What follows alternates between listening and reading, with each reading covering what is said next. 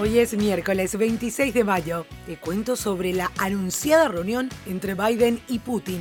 Además, Estados Unidos pide a la OMS una investigación más profunda sobre los orígenes del COVID-19. UEFA abrió un procedimiento disciplinario contra equipos que quisieron fundar la Superliga de Europa.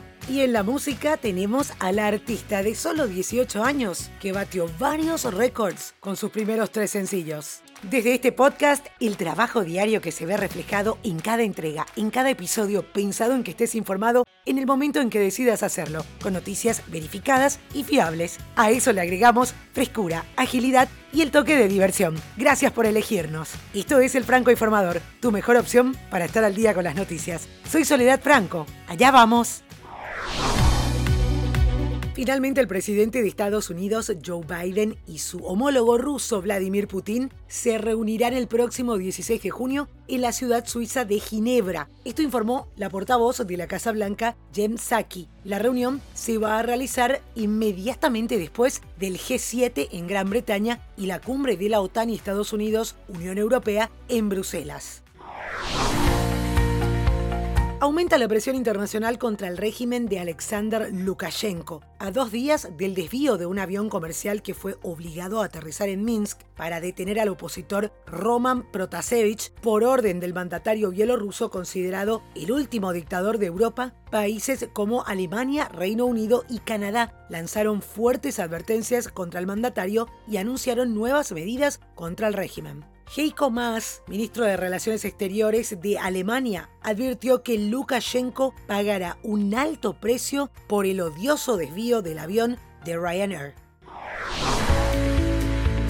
La falta de transparencia en los ensayos de las vacunas contra el COVID-19 y la opacidad en los contratos con las farmacéuticas socava la confianza de la ciudadanía y puede arruinar la campaña global de vacunación, según advierte Transparencia Internacional. Según un estudio de la División de Salud de esta ONG alemana y la Universidad de Toronto, se detecta un patrón de escasa transparencia y una inquietante tendencia de los gobiernos a censurar detalles clave de sus pedidos a farmacéuticas. Con respecto a los contratos, la ONG critica que de los pocos que se han hecho públicos, casi todos incluyen significativas omisiones de información clave como el precio total a pagar, el precio de cada dosis y el calendario de entregas.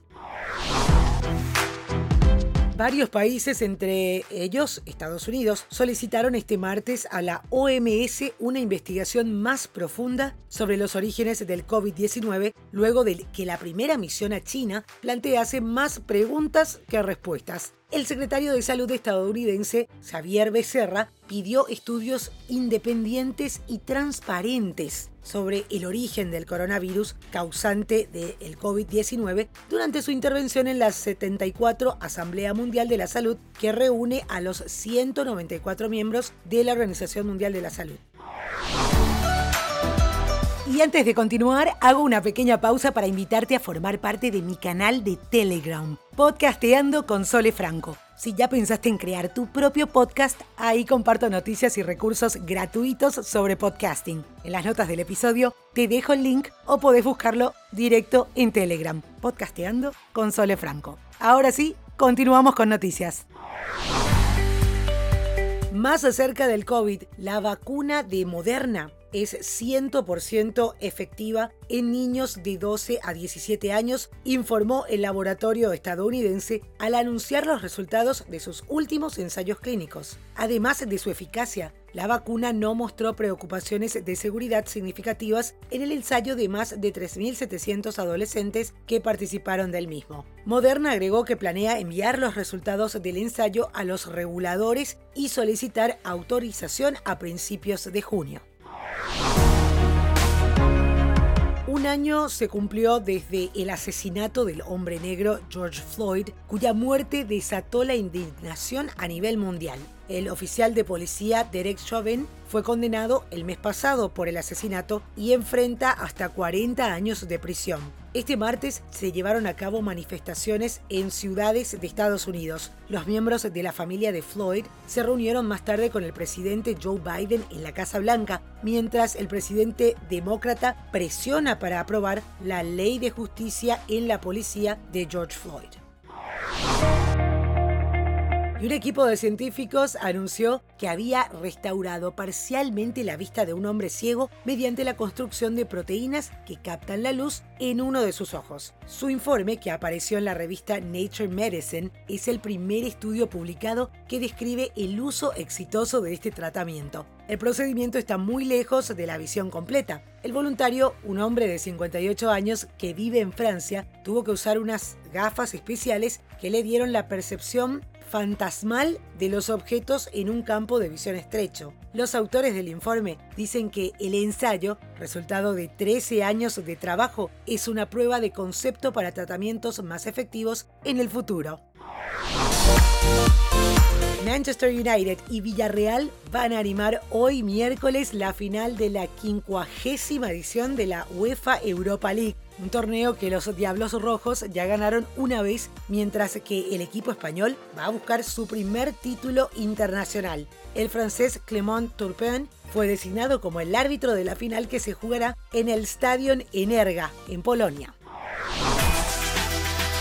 Hablando de la UEFA, la UEFA anunció a través de un comunicado oficial que se abrió un procedimiento disciplinario contra el Real Madrid el Barcelona y Juventus por una posible violación del marco legal de la institución presidida por Alexander Seferin tras el intento de creación de la Superliga Europea. De este modo, los tres clubes de los 12 que firmaron el proyecto de la Superliga y que después no se retractaron de la UEFA tienen un procedimiento abierto después de una investigación llevada a cabo por inspectores de ética y disciplina del organismo futbolístico.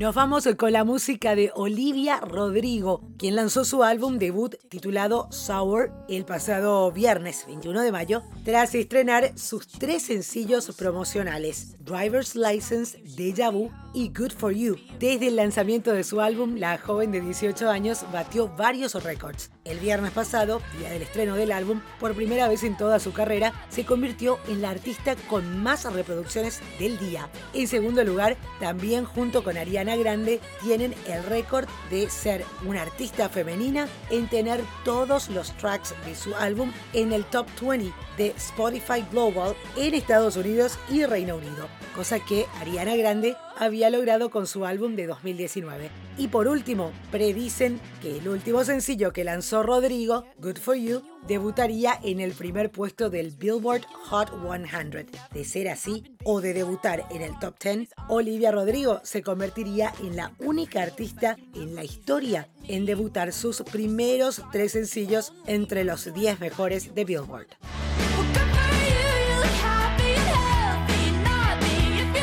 Y esto es todo por hoy, ya estás al día con las noticias. Te agradezco por hacer del Franco Informador parte de tu rutina diaria de información. Te espero nuevamente, mañana a primera hora.